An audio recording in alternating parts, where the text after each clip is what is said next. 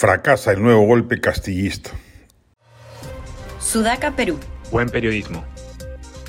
No se movilizaron las masas enfebrecidas en el territorio nacional, sumándose al pliego politizado de algunas organizaciones sociales disque representativas, pidiendo la liberación de Pedro Castillo, el cierre del Congreso, el adelanto de elecciones y la convocatoria de una constituyente.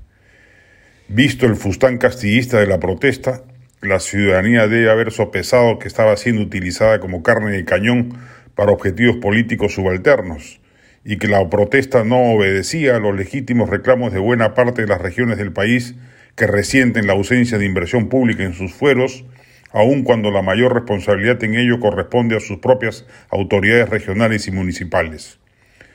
Se mantienen aún algunas vías bloqueadas, pero se espera que la acción inteligente de la contención y represión policial las vaya liberando, terminando de desinflar una protesta que muchos temían fuera multitudinaria y pudiese poner en jaque la transición constitucional nacida por el golpe de Estado fallido de Pedro Castillo.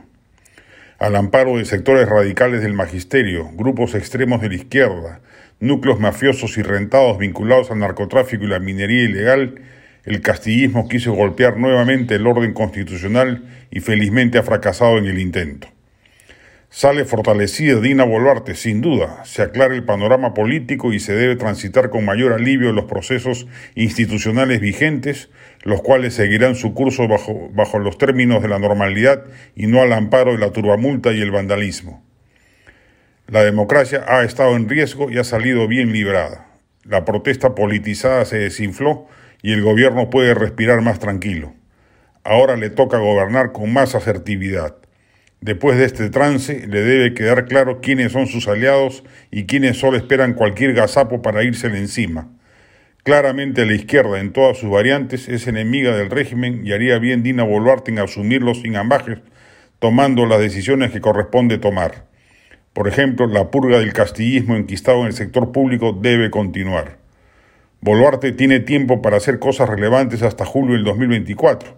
Superado el estado de zozobra inicial y acallado el riesgo de una salida intempestiva del poder por la activación de millones de peruanos en las calles, no deben haber pasado de 10.000 los que a nivel nacional se movilizaron ayer, es hora de tomar las riendas del Ejecutivo con más energía y claridad.